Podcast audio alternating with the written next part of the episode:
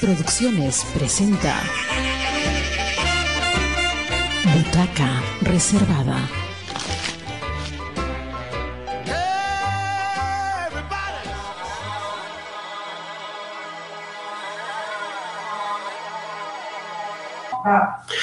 Buenas tardes, muy buenos días, muy buenas madrugadas, amigos de Radio Comunitaria Bicentenario. Roberto Panza Albarracín, eh, en el micrófono, Doris Ramos Choque en controles, en el equipo de producción, dando las órdenes y las señales para su programa Butaca Reservada. Hoy concluimos nuestro ciclo de entrevistas que hemos venido haciendo desde Jujuy, Argentina, en esta oportunidad desde Tacna, Perú, pero con los amigos de Huacas en Movimiento, colectivo interdisciplinario, quienes desde la localidad de Jujuy, al norte argentino como de Tucumán, están este, en esta reunión. Bueno, vamos a hacer que cada uno de nuestros invitados este, presentarnos como corresponde. En estos momentos se encuentra este, en contacto con nosotros Magdalena Serpa.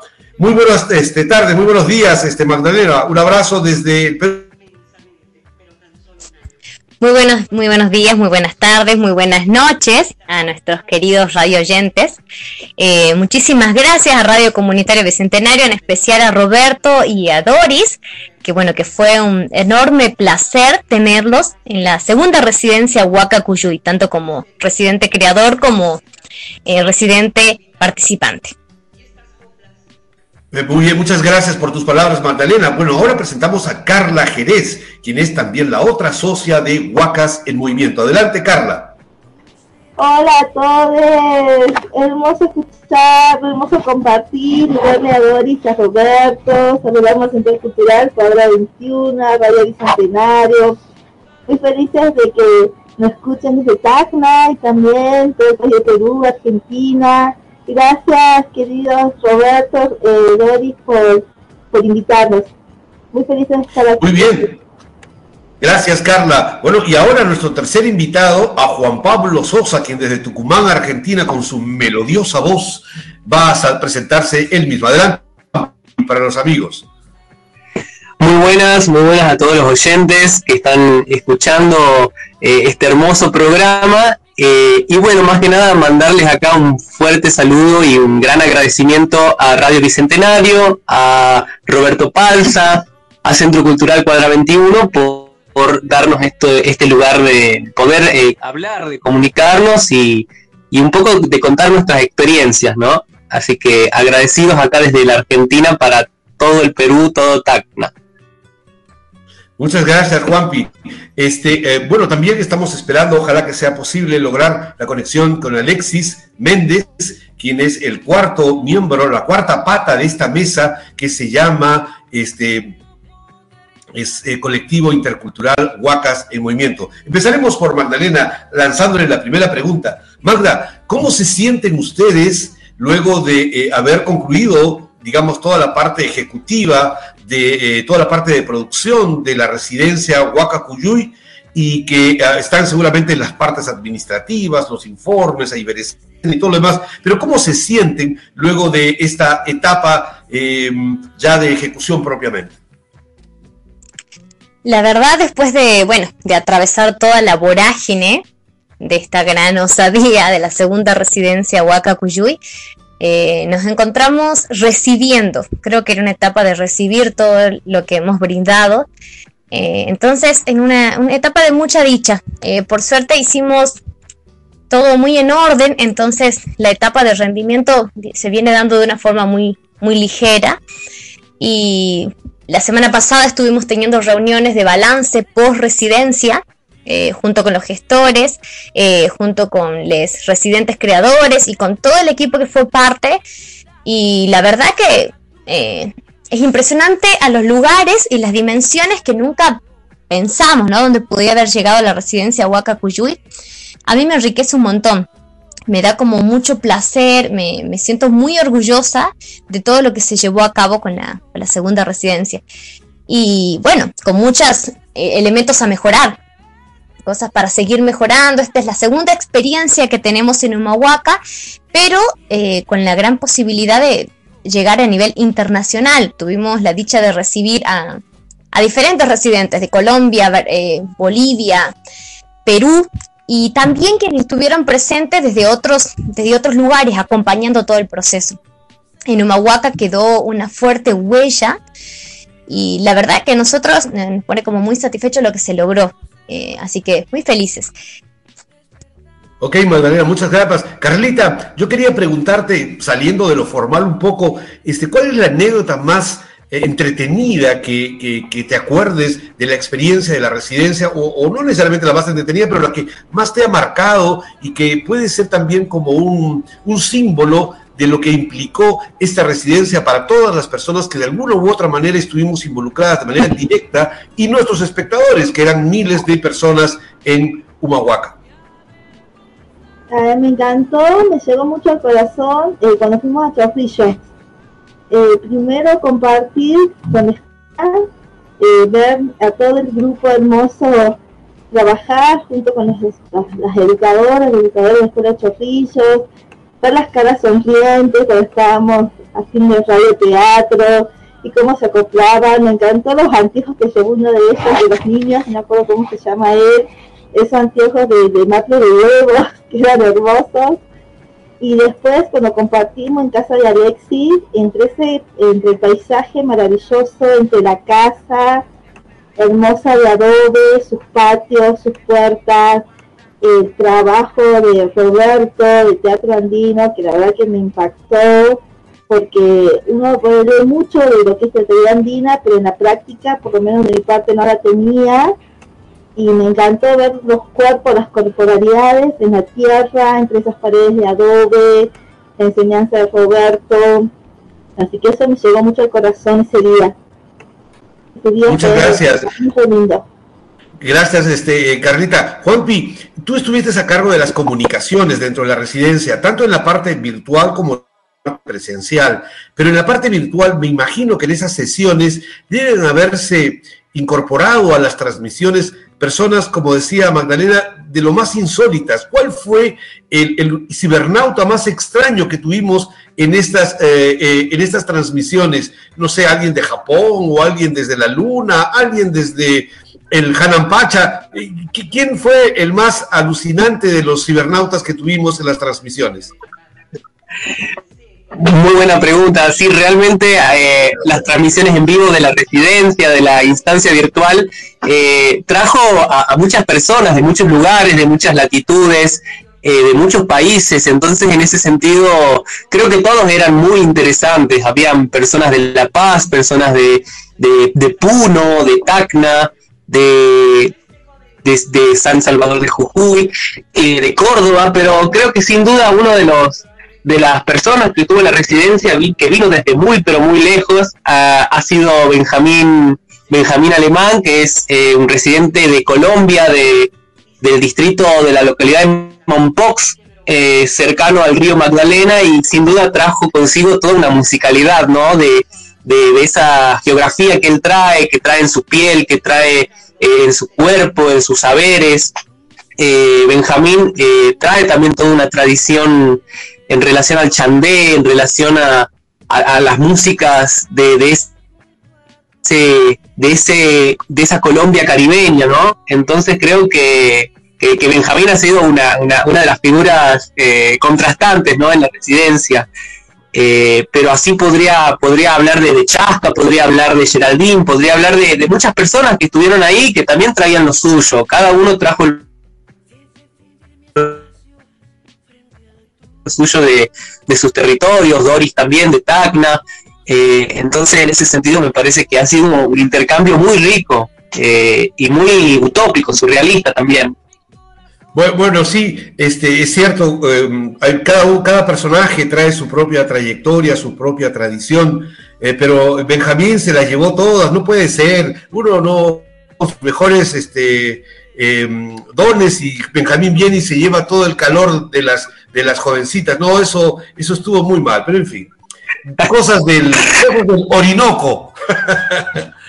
bueno, este, eh, eh, Carlita, perdón, Magdalena, yo quería preguntarte, este, cuando ustedes diseñaron la residencia, Y estos tres ejes que me parece que han sido, creo que una de las cosas más interesantes que ha tenido la residencia, la perspectiva femenina, la perspectiva de decolonización y el tema de la interculturalidad, que asoció, intentó asociar las, eh, el teatro y la danza, las artes escénicas en general.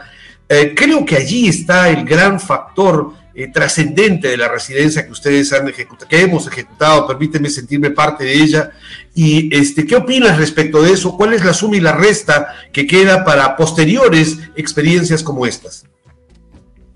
Bueno, eh, sí es bastante amplio, pero bueno, eh, justamente se apunta a ello. Yo no siento que sea utópico. ¿Por qué? Porque es una praxis real. O sea, la residencia surge de, de de residencia, pero, pero bueno, en base a, prácticas cotidianas que vamos llevando. Una de ellas es la perspectiva de género. Eh, un gran eje de la residencia es la perspectiva de género y lo cual nos sorprendió muchísimo eh, las diferentes perspectivas que tenían, sobre todo quienes venían de otros países. Eh, los que venían de Bolivia, Raimi, Roberto, Doris y Chasca de Perú y Benja de Colombia, planteaban que acá en la Argentina teníamos como una visión como eh, superadora desde la perspectiva de género, lo cual no creo que sea en todas las latitudes de, Argentina, sí en la práctica de quienes estuvimos en el equipo gestor. Eh, la perspectiva de género busca trabajar desde la horizontalidad, ¿no? tanto en la gestión, en dirección como en la creación. Y es una apuesta osada, ¿no? Porque implica renunciar a un montón de lugares de poder y crear desde, desde otras perspectivas no, no es una, no es una solo una ideología que habla de bueno, que la igualdad, sabemos, no, es mucho más amplio. Es hacerse cargo de otras posibilidades en las artes escénicas, que es nuestro caso. Eh, eh, eje importante que teníamos en la residencia es la perspectiva intercultural, desde el paradigma de anticolonial o desde la perspectiva de colonial, en donde fue lo que más impacto tuvo en esta residencia, eh, no solamente porque venían de muchos países, eh, no solo eh, de la parte andina, no andina, de diferentes lugares, sino por esta búsqueda de tejer realmente con la comunidad, que es a lo que apunta la residencia Huacacuyuy. No, no, no buscamos la idea de que vengan los artistas creadores y estén encerrados en un espacio 4x4 creando eh, como suele pasar, ¿no? En estas burbujas o estos duetos que se arman en, las artes escénicas, pero no tiene un diálogo con la comunidad. Entonces la apuesta era real, eh, buscar esa interculturalidad, ese diálogo, ¿no? por medio de la fiesta, por medio de, actividades ideológicas como la cumbre del agua, en escuelas, eh, actividades con adultos mayores, con infancias, tejiendo realmente con la comunidad. Y bueno, algunos lugares se lograron, otros lugares siguen por reforzar vínculos, pero estamos como muy contentos de, haber intentado, ¿no? De haber intentado tejer una red tan amplia que permitió llegar a lugares que, nunca se pensaron desde esta posibilidad de, unión, ¿no? Pensamos a esta residencia como tejido, tejido intercultural. Y, después, bueno, yo, yo agradezco un montón a las personas que se sumaron, que para mí son grandes referentes en la cultura. Mercedes Maidana, quien estuvo en la Cumbre del Agua y también participó en la instancia virtual. El don Leucadio Toconaz, un gran maestro del canto con caja, del canto ancestral. El profesor Huanca Wilta, que, él es de quechua migrante, él es de Perú, ah, ah, es quechua hablante, y con él nos acompañó a, los petroglifos de Inca Cueva, y bueno, después doña Argentina Paredes, Mariela Cazón, son personas eh, muy sabias en la comunidad, pudieron, quisieron ser parte de la residencia. Y ni hablar de artistas como Martín Esquivel, Añahuita, eh, Fabiola Vilte, Iván, Iván Santos Vega, que también desde su perspectiva intercultural son parte de la residencia. Así que se tejió una red de caminos que sigue expandiéndose y bueno, ahora hacerse cargo. Y el último eje, el último eje de la residencia fue la liminalidad en las artes escénicas, ¿no? este, esta perspectiva interdisciplinaria, que por ahí yo pienso que es mucho más que interdisciplinario, porque sería solo pensar en disciplinas. La liminalidad ese, es ese interticio, como plantea Beatriz Lávate, es contrabandear entre la danza, el teatro y otras posibilidades poéticas y compositivas para poder crear. siempre es, bueno, siempre, en estas dos residencias es el eje que más nos cuesta, porque suele pasar eh, que, bueno, uno cuando eh, da un taller, una propuesta o guía, eh, cuesta dialogar con el otro, ¿no? Y sobre todo si viene de otro palo artístico. a nosotros pudimos observar que en, el, que en la propuesta que planteó Roberto Raimi en el Churcal, casi uno de los últimos días de la residencia, se pudo observar esa propuesta liminal, ese cruce donde el teatro estaban ahí fuerte y, se les dibujaban los límites, no es bueno, esto es teatro y esto es danza y acá termina la danza, no, se desdibujaban esos límites y los cuerpos eran totalmente liminales. Claro, ahora hay que ver qué es lo que propone cada creador, cada residente que fue parte, con todo lo que fue captando. Por ejemplo, recuerdo que Geraldine tomó eh, el, correr de Willy, un guía espiritual que estuvo en la cumbre del agua, en su obra de danza. Eh, otra compañera pudo tomar, por ejemplo, la perspectiva del canto con caja y llevarlo al teatro. Entonces, es como bastante amplio la liminalidad en las artes escénicas que, que sí es un campo a seguir descubriendo y mucho tiene que ver no solo desde la gestión y desde quienes guían, sino de quienes crean. ¿Cómo pongo en juego a la hora de crear estas diferentes áreas sin caer en la idea de la disciplina. Bueno, a mí me, resultaron, como comprenderás, muchas dudas, muchas interrogantes, cosa que no me disgusta, sino que más bien este, me, generan eh, insomnios durante las noches, ¿no? Pero Carlita, este, ustedes han sugerido inmediatamente trabajar una revista eh, en la que podamos eh, cada uno de los protagonistas o de los participantes desarrollar algunas ideas ya en el campo teórico, luego de la praxis de esta experiencia, de este experimento intercultural y liminar, como plantea efectivamente Magdalena. Este, eh, ah, coméntanos un poquito cuáles son las líneas de desarrollo que crees que podrían estar apareciendo o cuáles son las expectativas que tienen ustedes como grupo ejecutor para poder, este, eh, eh, como perspectiva de esta revista que está por crearse y que durante un mes debe, de una quincena hay que empezar a remitir los trabajos. Sí, Roberto querido.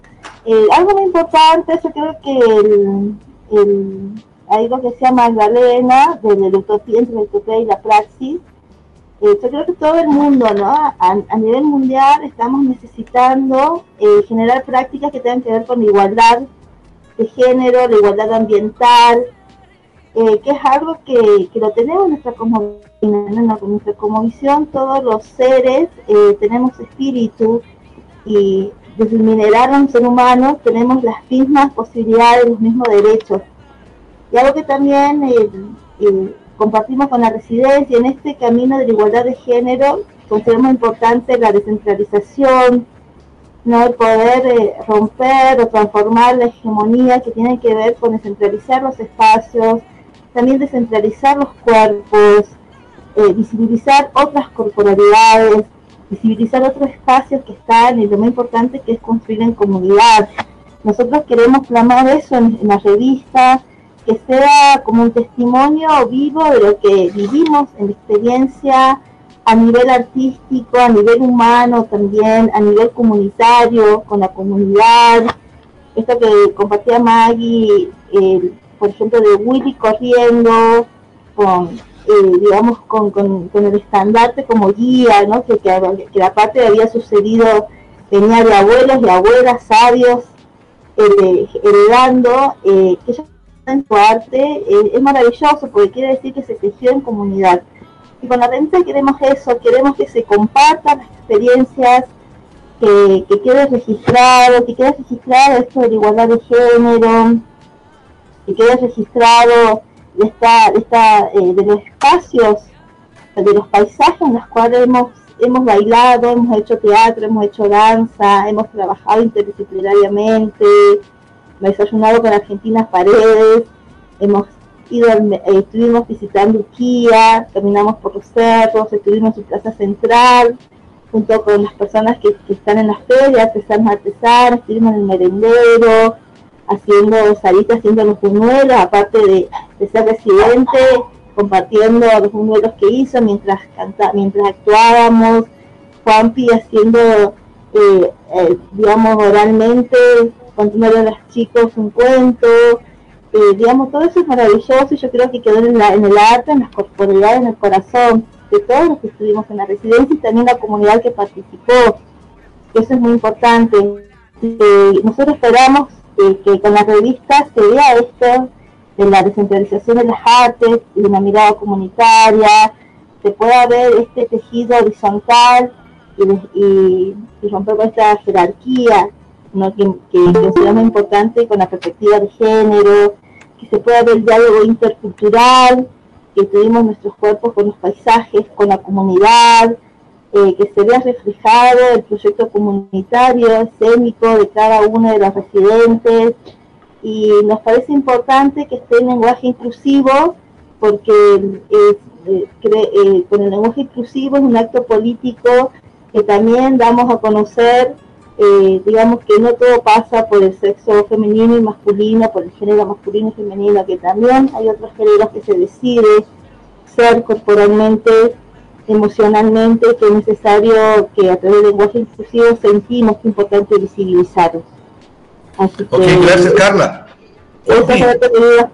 Dale, dale. Eh, ah, se ha incorporado para nosotros Alexis, inmediatamente vamos a dialogar con él también, pero ahora Juan Pablo, muy rápidamente, este, él tuvo, eh, él, vive actualmente en Tucumán, eh, no exactamente en Humahuaca, sino en Tucumán, y él es además un actor y trabaja permanentemente haciendo revistas musicales. Además, es un, es un gran actor y un gran cantante. Eh, ¿Cómo eh, se lee desde, cómo resuena en Tucumán, Argentina, estas eh, experiencias, estos experimentos de interculturalidad, de liminalidad, de ruptura de la hegemonía tradicional en las artes escénicas allá en Tucumán? ¿Cómo, ¿Cómo resuenan todas estas experiencias, Juan Pablo? Me gustaría conocer tu opinión al respecto. Muy buena pregunta, Roberto. Em, sí, creo que sin dudas uno de nuestros objetivos eh, estaba en relación a descentralizar las artes, ¿no? Descentralizar de, las grandes capitales, ya sea provinciales o incluso del país, eh, en un país en donde, bueno, las artes y, muchas muchas áreas y aristas eh, se encuentran todavía muy centralizadas, ya sea en, en Buenos Aires, o en el caso de Tucumán, o incluso en San Salvador de Jujuy también hay una centralización del teatro, de las artes. Nos parecía muy importante esto, eh, abordar eh, la periferia y, centrarnos desde ahí, eh, desde la periferia y para la periferia. Era uno de los objetivos de, realizar esta residencia en, en Humahuaca, ¿no? al norte de la provincia de Jujuy, al norte de Argentina.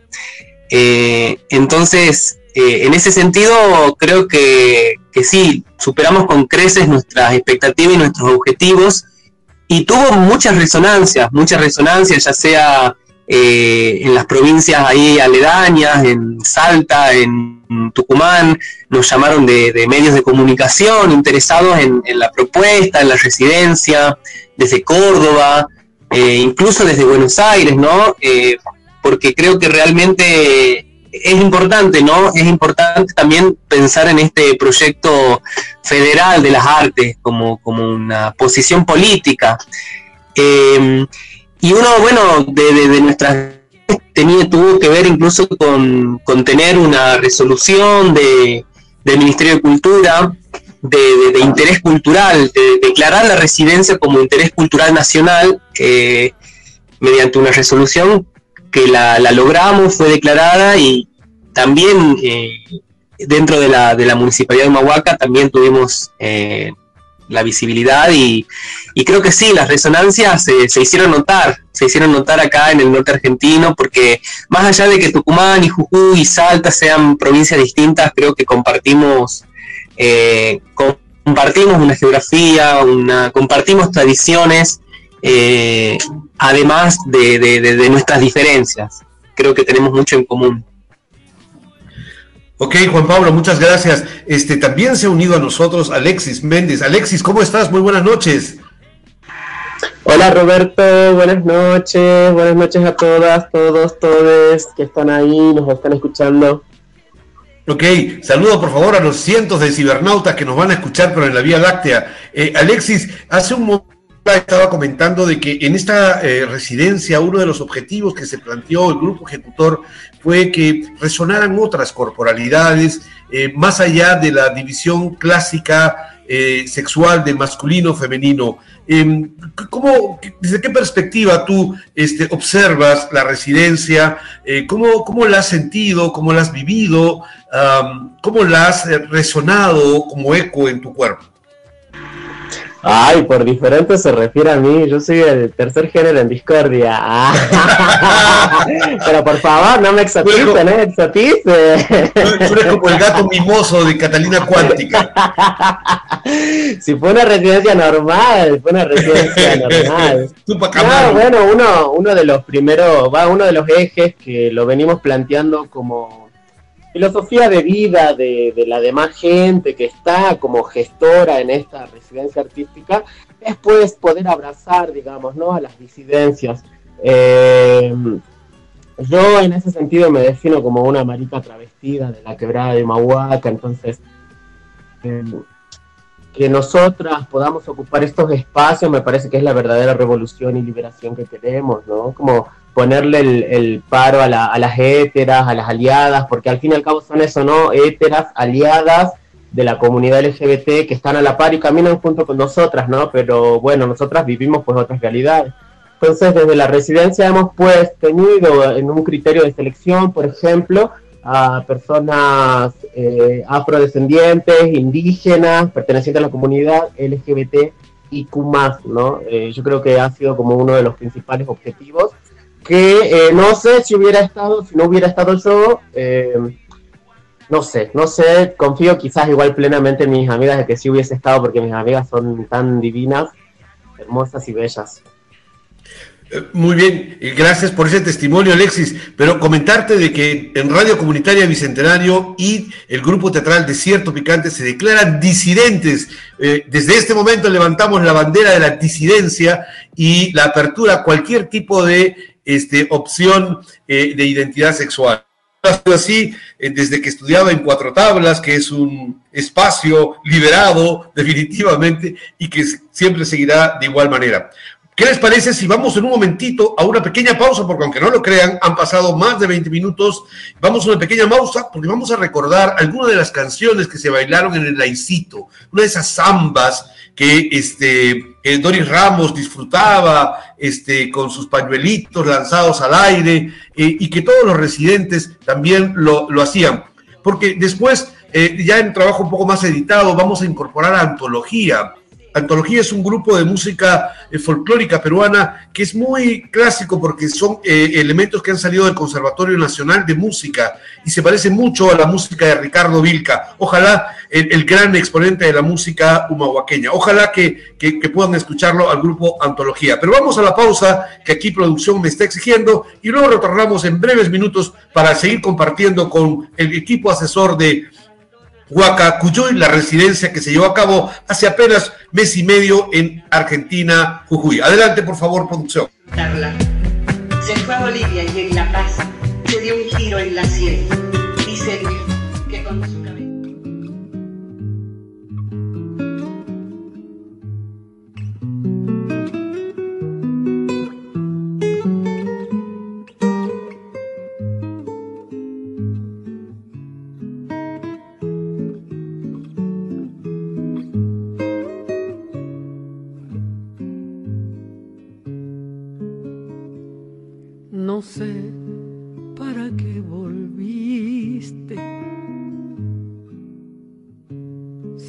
empezaba a olvidar. No sé si ya lo sabrás. Lloré cuando vos te fuiste. No sé para qué volviste. Qué mal me hace recordar.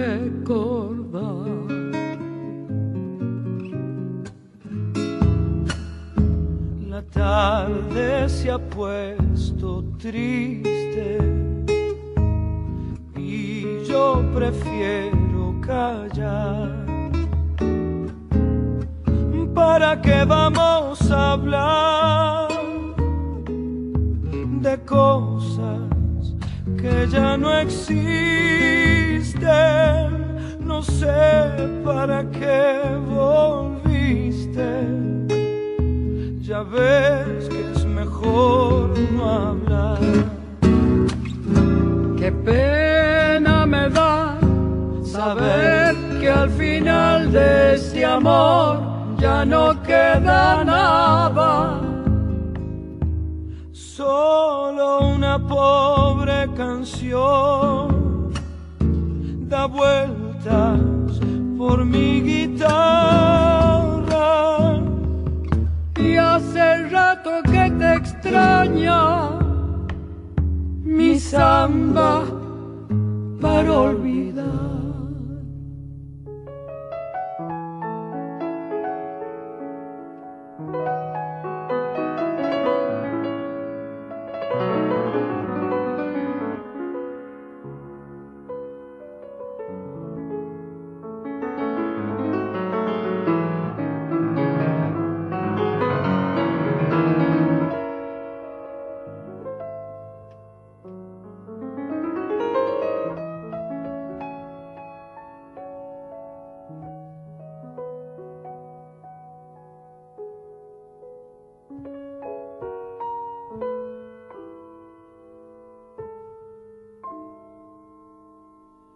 Mi samba vivió conmigo, parte de mi soledad. No sé si ya lo sabrás, mi vida se fue contigo. Contigo, mi amor, contigo que mal me hace recordar.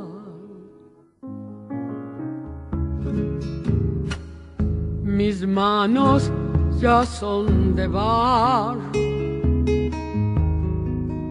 tanto apretar al dolor. Y ahora que me falta el sol, no sé que venís buscando.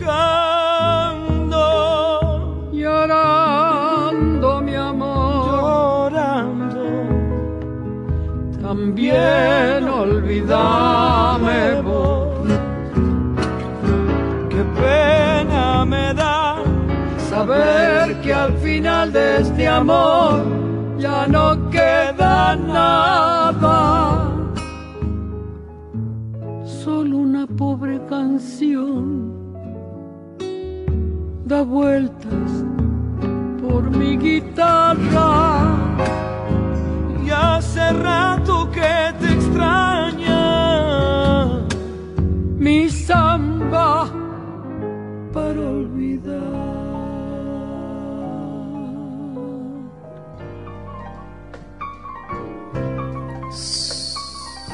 Vamos al palco. No, a la platea. Está ocupada. Y en galería no hay lugar. Mira. Allí. Adelante. Sí. Para ti sí hay una butaca reservada, reservada.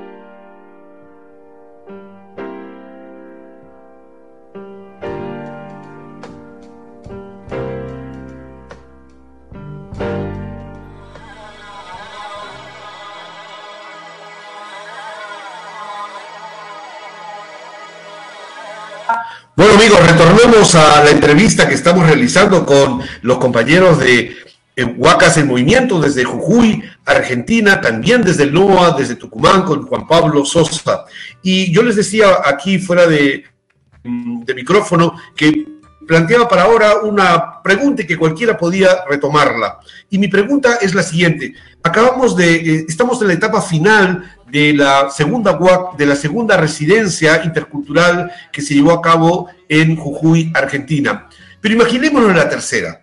Y, estuviéramos diagnosticando eh, cómo podría ser, estuviéramos en la etapa de diseño de cuáles serían las características de esta nueva residencia para un poco más adelante. eh, ¿qué elementos colocarían, qué elementos sacarían, eh, qué perspectiva cualquiera, por favor, este, desarrollaría en esta tercera residencia? ¿Quién toma la batuta? Ahí está. Dale, Carlita. Eh, yo creo que eh, seguiríamos en el mismo camino, solo que me gustaría que, que por ejemplo, en, en estos, eh, como creador, como creadores, eh, sí sean personas eh, eh, me gustaría, me gustaría, me gustaría en, ese rol de creadores, de guías, sumaría, sumaría después. Esta residencia, la continuación, como dijo Mario, era nuestra, nuestra primera, que lo maravilloso de es que tuvo alcance internacional, pero que también este es el camino maravilloso, eh, que, sea aquí en Humahuaca, como eje de corazón, corazón, digamos, la residencia, y me, gustaría sumar a educadores, educadoras y residentes. Ok, ¿alguien más que quiera aportar sobre el tema? yo creo que, bueno, la primera residencia eh, también fue una apuesta utópica porque fue en plena pandemia. Eh, todas las residentes eran, eh, todas las guías eran mujeres y de Humahuaca. creo que en esta residencia faltó eso, ¿no? El aporte de creadores en las artes escénicas de Humahuaca. Como volver a darle ese foco en cruce con otros creadores de otros lugares. Otro aporte importante es seguir por ahí sacando demasiados elementos. Siempre pensamos que es poco y capaz que buscando menos, un poquito menos. Por ejemplo, Sara, Sara Pérez, ella planteó que le encantó toda la intensidad y la vorágine, al igual que Benja de Colombia, pero eh, me parece que faltan más momentos de pausa en cada lugar, más momentos de creación en cada espacio no convencional, para que no sea como un, galope desorbitado que genera mucha potencia, pero me parece también las importancias de pausa. Eh, otras cosas que yo mejoraría para la segunda, para la tercera residencia, de la mano de las palabras de quienes estuvieron en esta segunda, es el tema de la alimentación. Reforzar, reforzar, volver. Me parece que la alimentación tiene que tener los parámetros de la, de la cultura andina, que es muy rica alimentos con quinoa, con más verduras, más nutrientes, porque es tan voraginosa y necesitamos eh, reforzarnos más también en lo que es la alimentación.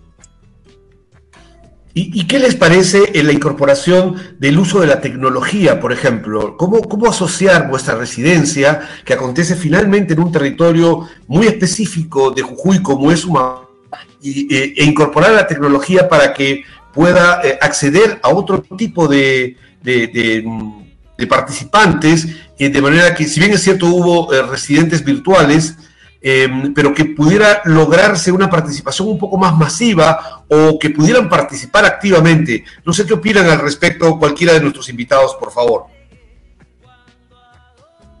Sin duda, sí, la, la tecnología tiene ese, ese plus de poder unir eh, distintas realidades, ya sea las distancias, ¿no? A pesar de las distancias. Eh, entonces, en ese sentido, creo que hay que, seguir indagando ahí, ¿no? En las tecnologías, seguir profundizando en, ese vínculo que hay entre artistas, residentes eh, y gestores con la tecnología. Más allá de que obviamente en las artes escénicas sabemos que, bueno, el teatro se hace en convivio, se hace con cuerpo presente, se hace en el encuentro. Eh, en ese encuentro aurático, como diría Walter Benjamin, eh, y en ese espacio vacío, cualquiera. Eh, pero, pero creo que hay, que hay que seguir indagando ahí en ese territorio que, es la, tecnología también, ¿por qué no? En, las creaciones, eh, en, en todo lo que tiene que ver con, que creo que ya está sucediendo, está sucediendo porque están empezando a haber eh, desprendimientos de la residencia, ¿no? Estamos viendo eh, entrevistas realizadas por, por, este, por ejemplo, por Radio Bicentenario, de diferentes hacedores, estamos viendo eh, material audiovisual por parte de, de, nuestro residente de Colombia, de Benjamín, que creo que, bueno, ahí también hay una vinculación con la tecnología, con la difusión, eh, con el streaming, eh, y, creo que sí, hay que, quizás habría como que darle ahí una, una indagación y una profundización para que la residencia llegue a más lugares. Creo que eso es también un objetivo, que no se quede simplemente en nosotros y que esto se multiplique y que todo, todos los que quieran y les interesen las artes escénicas, el teatro, la danza, la performance, puedan ver lo que se hace en estos espacios, puedan disfrutar de, las creaciones, del material teórico, eh, de los materiales audiovisuales. Eh, entonces sí, creo que, hay que hay que reforzar ese vínculo con la tecnología, sin dejar de lado eh, el convivio. Eh, totalmente de acuerdo, este Juan Pablo, porque no se trata de utilizar la tecnología eh, en sí misma por, como un acto de snobismo, sino más bien precisamente para poder incorporar a la comunidad cibernauta en todo este proceso, ¿no? ¿Cómo hacemos que esta experiencia tan, eh, tan sui generis que ha sido esta residencia intercultural en Humahuaca pueda servir como ejemplificación, como graficación para muchas otras localidades en la periferia precisamente de las artes escénicas para que cada quien pueda iniciar la exploración sobre sus propias necesidades y posibilidades. Eh, Alexis, yo quería preguntarte eh, un, asunto un poco más este, coloquial, eh, que también tiene que ver con las prácticas que se han ah, desarrollado en la residencia. la música es un lenguaje universal que trasciende cualquier eh, discurso teórico, ideológico que pudiéramos tener. Eh, cuando uno escucha una samba, escucha un vals, una cumbia eh, jujeña, este, siente en su cuerpo que cambia la situación. Tú que eres un bailarín, tú que eres un, artista escénico, ¿cómo has sentido musicalmente esta experiencia? ¿Cómo la has vivido en la suma de las, de las musicalidades que se han desarrollado en la residencia? fue creo que mm, otro nivel. Otro, faltó bailar cumbia chicha, faltó bailar mucha cumbia chicha. ¿Viene el humahuaqueñazo? Ah, es verdad, en el humahuaqueñazo bailamos cumbia chicha, tenés razón, mira, me estaba olvidando. Em, va a haber una fusión de, la música que nos va a llevar a descolocar el cuerpo, me parece.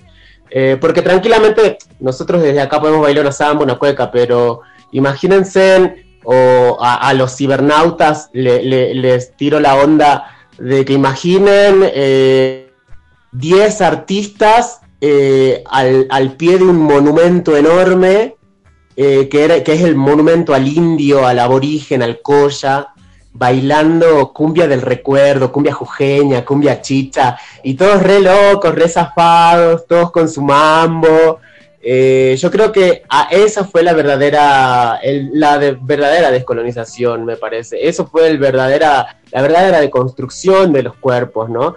Eh, un cuerpo inhibido, desinhibido, perdón, dicho, desinhibido por el alcohol, un cuerpo desinhibido de la vergüenza, un cuerpo desnudo, ¿no? Un cuerpo desnudo que canta a la par de sus compañeros al pie de un monumento eh, yo creo que la música les ha atravesado por los oídos, por los dedos, por los pies, por la cabeza, por la danza. Yo creo que la música ha, tenido una relación sexual con la danza eh, y el cuerpo ha sido testigo de esto, me parece. Eh, y fue lindo, fue lindo escuchar al grupo de cumbia, fue lindo escuchar a los cumpas que hacían rap, fue a las copleras, fue lindo escuchar a los sicureros y fue lindo escuchar a la, música de Ricardo Vilca, fue lindo escuchar una chacarera, una cueca o un guayñu, ¿no? Eh, yo creo que ha sido hermoso ver los diferentes zapateos de los guayñus de toda la gente cuando tocaba un grupo de cumbia arriba. Para mí eh, eso fue como otro nivel de, construcción, otro nivel de, de posicionarse en contra de un colonialismo que nos va a implantar cierta música, cierta costumbre y cierta cultura.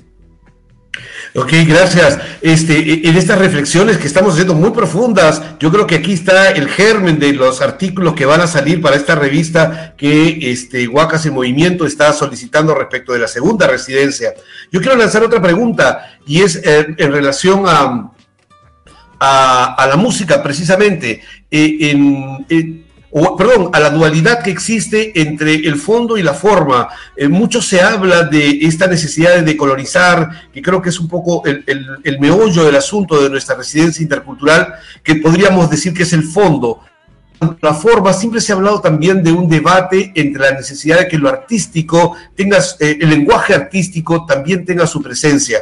¿Cómo hacemos para poder equilibrar fondo y forma? Esta, esta aparente contradicción entre un lenguaje artístico exquisito y al mismo tiempo una experiencia decolonizadora, intercultural, eh, con perspectiva femenina, etcétera. ¿Cómo logramos ese punto de equilibrio?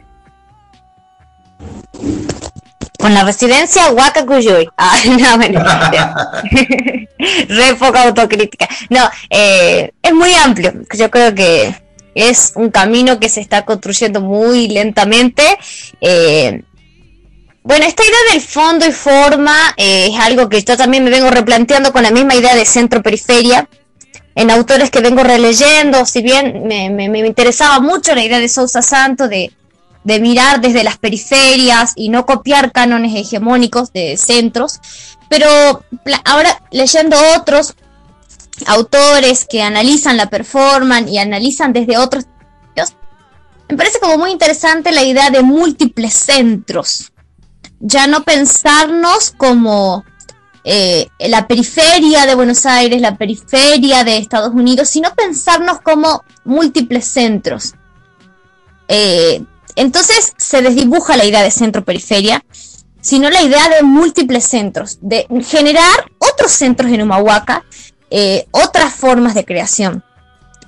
Ahí sí retomo la idea de Sousa Santo, de ecología de saberes, ¿no? de, cómo mediar los diferentes aportes sin romper uno por el otro porque no tiene sentido. Ahora la idea es como generar un diálogo constante entre lo, eh, lo que genera la comunidad, esto que traía Raimi tan bonito que hablaba de la relación con la huaca, el ritual, volver al ritual y esta vorágine bien técnica y bien academicista de Roberto fue muy claro ejemplo de, de decolonización.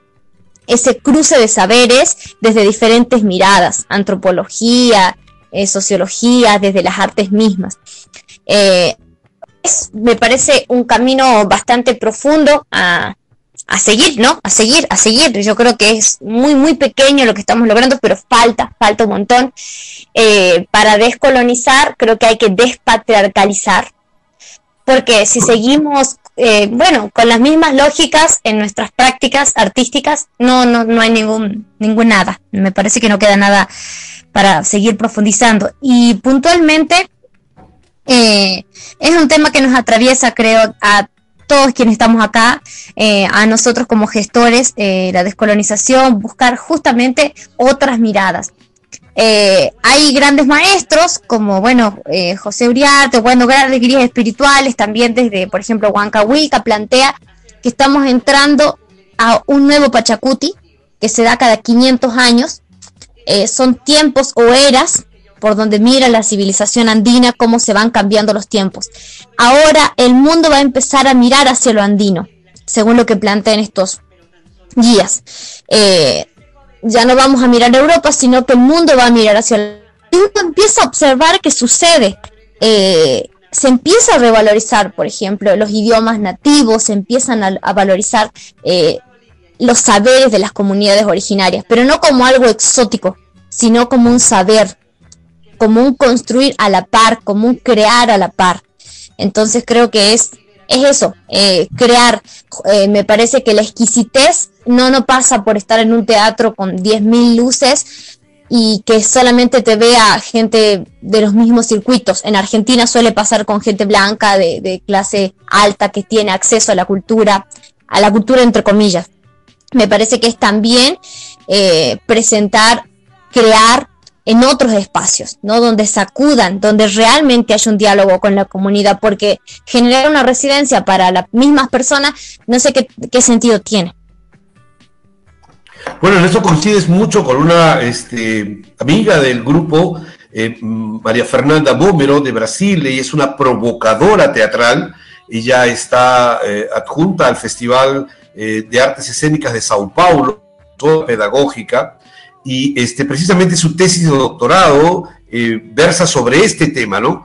Em, yo le hablaba mucho de la periferia desde mi inquietud eh, académica y ella este, eh, lo, lo, terminó asumiendo como parte de su trabajo doctoral y eh, más bien la última vez que estuvo por acá, hace unos tres meses aproximadamente, ya me hablaba de exactamente lo que refieres, ¿no? No de, eh, eh, de centro y periferia en una relación hegemónica, sino más bien una relación de nuevos centros. ¿Cómo va la construcción de nuevos centros? Que cada territorio sea un espacio único, que de una manera más sencilla podríamos incorporarlo al tema de la multiculturalidad, a la diversidad de las propuestas y las micropoéticas escénicas, ¿no? no quedarnos porque es que siempre será absurdo que Humahuaca, que Tacna, que, este, que cualquier región o provincia alejada de, los, de las capitales teatrales latinoamericanas terminen tratando de imitar estéticas y poéticas europeas o de esas capitales. Eh, siempre habrá una disonancia porque nuestros cuerpos modos de producción, porque nuestra cultura, porque nuestros espectadores, nuestras audiencias no coinciden ni tienen las condiciones para que se generen ese tipo de expresiones artísticas.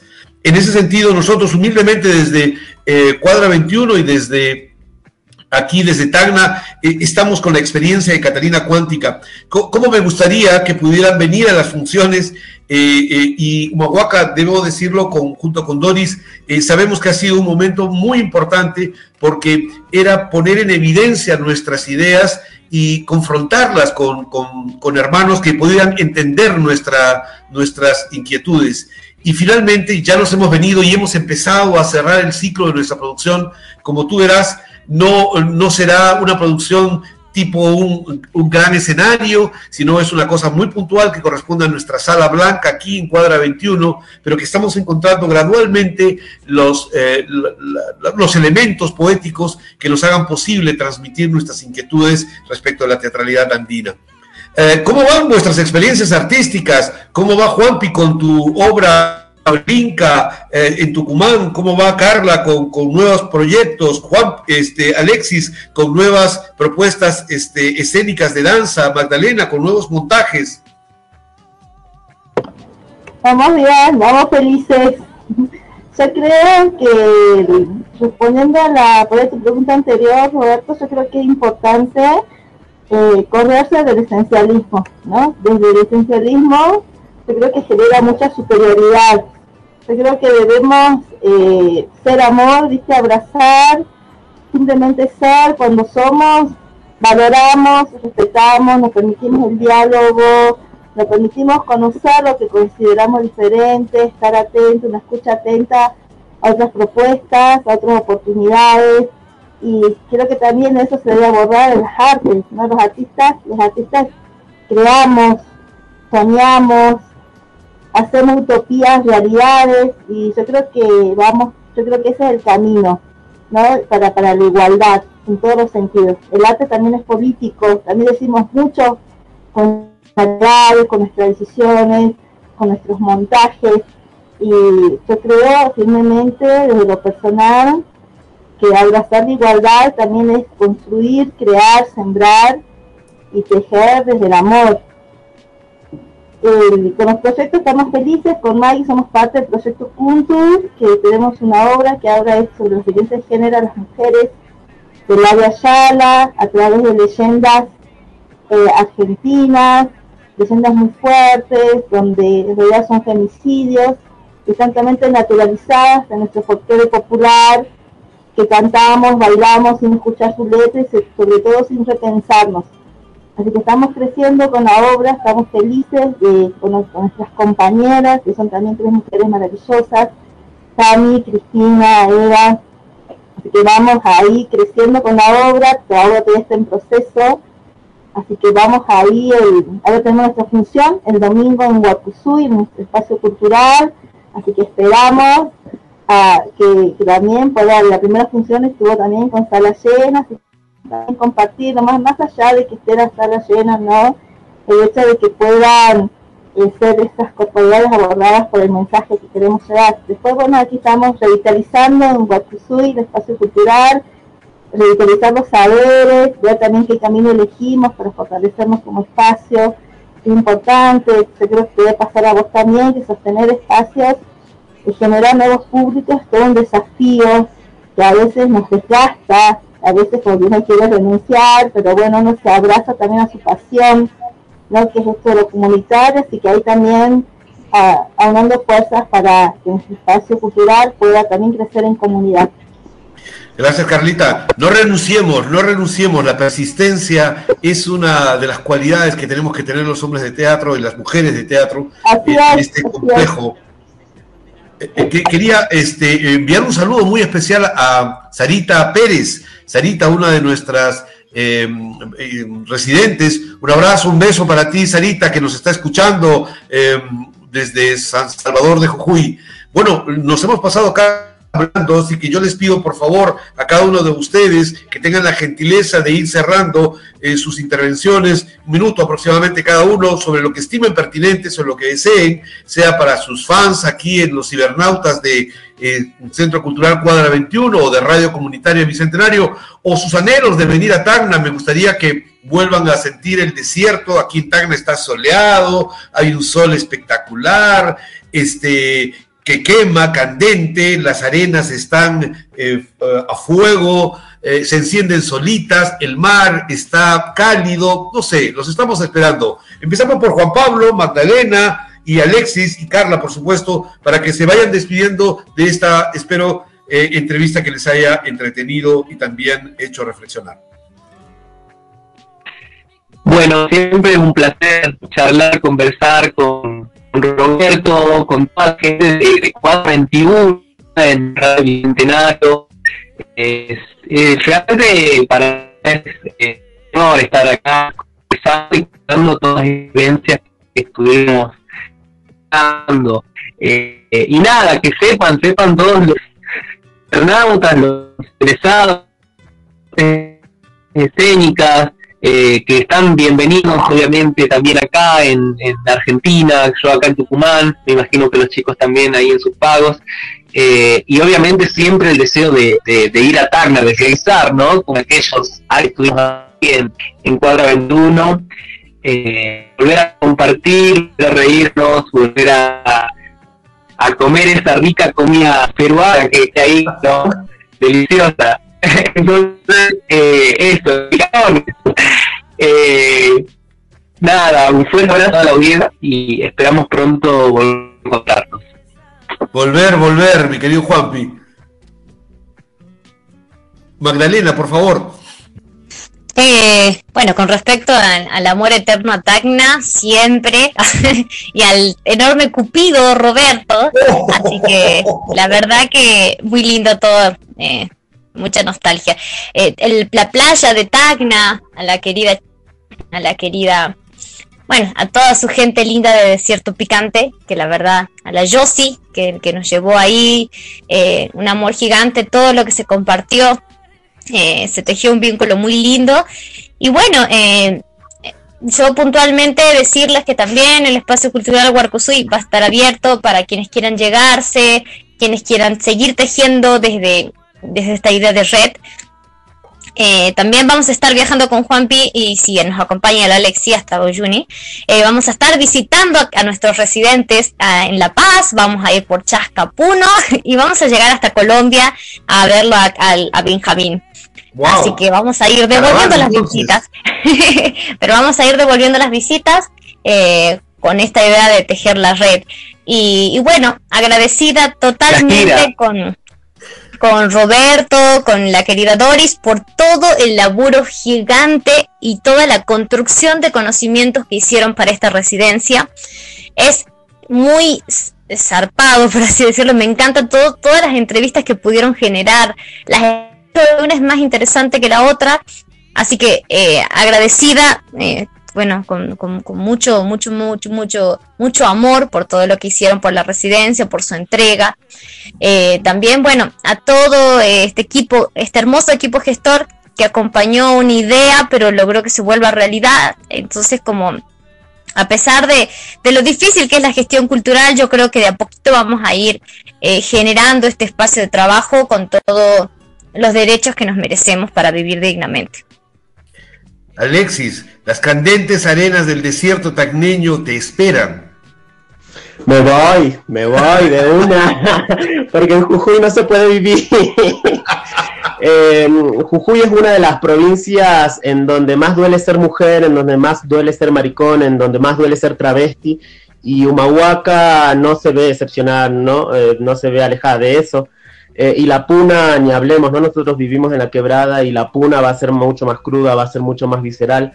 Eh, y yo les invito, les invito, vengan, vivan esa crudeza, vivan esa, eso crudo, lo visceral del pueblo, ¿no? Vivan las violencias, vivan los enojos, vengan y vivan eh, los maltratos, vengan y vivan los insultos. porque Humahuaca no es color de rosa, Jujuy no es color de rosas, la Argentina es el país más racista y violento y colonial que existe en el mundo. Eh, y vengan, entre tanta oscuridad tenemos personas, tenemos espacios y tenemos artes que son un amor, tenemos artes que nos abrazan, tenemos artes que nos acompañan y tenemos compañeras que van a saber amar como Magda, como Carla, como Juanpi, que van a saber acompañar procesos y van a ser una luz entre tanta oscuridad, entre tanta violencia, ¿no? entre tanto racismo, entre tanta discriminación. Eh, vengan, cúrtanse, voy a Perú, me voy a curtir porque nuestras identidades van a ser conflictivas en todos los espacios, ¿no? Por más de que estemos en Estados Unidos, eh, las maricas de Estados Unidos no son las mismas que las que estamos acá en la periferia de, la Buenos Aires, ¿no? De la Argentina. Eh, les mando mucha mariconería a todo el mundo, le, le, mando mucho brillo a todo el mundo, le mando muchos abrazos a todo el mundo eh, y, nada, les esperamos en estos lugares donde todo no es color de rosa. Ok, Alexis, muchas gracias por tus palabras. Eh, si estuviera en el Cusco, te diría que el ombligo del mundo te está esperando. Carlita Jerez, ¿quieres por favor este, cerrar esta entrevista? Bueno, la verdad la pasé, me encantó escuchar a todos, eh, la pasé hermosa, escuchar voces tan hermosas, tan lindas Roberto querido, yo amo Perú, amo Perú, intenté tres veces ir a, Perú a vivir, no pude, tuve que volver a Argentina. Así que amo te estar visitando, quiero tener un mes intensivo con las clases que te vean lindas, que tuvimos en Chorrillos, quisiera eh, sueño con experimentar eso, así que bueno, espero organizarme para ir, la verdad que amé, y agradecer a todos, a todos los que estamos aquí, agradecer por, por estar con mis compañeros que son bellísimos, Alexis, Juanpi, Maggie, eh, vos, Doris, todas las, residentes, la verdad que se extraña un montón, que les extraña que vivimos ese mes, creo que quedó como huellas en los corazones de todos, así que lo esperamos aquí en Humahuaca también para vibrar en amor, en cultura, en todas las cosas lindas que estamos dispuestos a ofrecer Gracias por esta hermosa entrevista, gracias a todas las personas que nos están escuchando, las familias. Quiero mandar un enorme beso a mi compañero Diego que está escuchando, escuchándonos.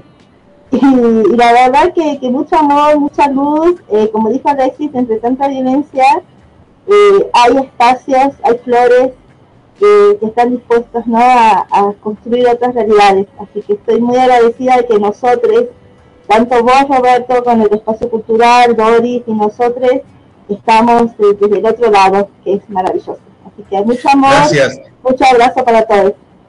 Hay alguien aquí que me quiere quitar el micrófono, así que por favor los dejo con ella.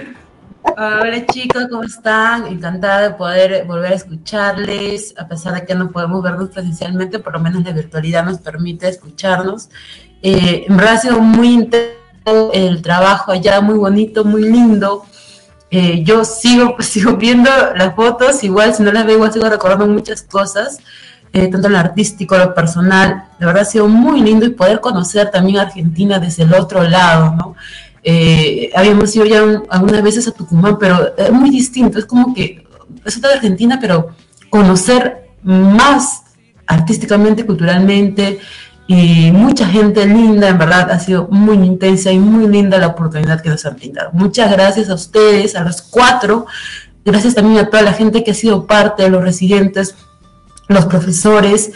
Creo que no sé, no sé si habrá otra, otra residencia o otro evento artístico que se pueda comprar con esto, pero muchas gracias, muchas gracias por esta experiencia vivida. Y creo que hay muchas cosas eh, que poder todavía poder analizarlas y poder seguir, y, no, y van a dar resultados, no van a dar nuevas propuestas artísticas. Desde Tacna, muchas gracias y muchos saludos y mucha mierda en todo. Bueno, muchísimas gracias también a todos ustedes. Muchas gracias por esta entrevista. Nos vemos muy pronto. Eh, yo todavía tengo guardo la ilusión de poder escuchar a, este radioteatro que se hizo en Chorrillos. Me va a gustar muchísimo escuchar las voces de los niños. Creo que ahí se cierra un poco este sueño utopía. Sí, bueno, quiero dejar un enorme, enorme, enorme saludo a toda mi familia, eh, que fue eh, un pilar fundamental para, para esta residencia. Eh, creo que se vio el amor reflejado. Eh, a la mamá de la Alexis también, en la primera residencia estuvo como un pilar súper importante, en esta también. Eh, y bueno, y a toda la gente que fue parte, que nos ayudó incondicionalmente y sobre todo a la comunidad de Mahuaca, que hay mucho, mucho para agradecer. así que gracias. Bueno, muchísimas gracias. Con la música de antología de la chicha peruana que vamos a editar después, nos despedimos. Un abrazo para cada uno de ustedes. Muchas gracias. Nos vemos muy pronto. Hasta luego.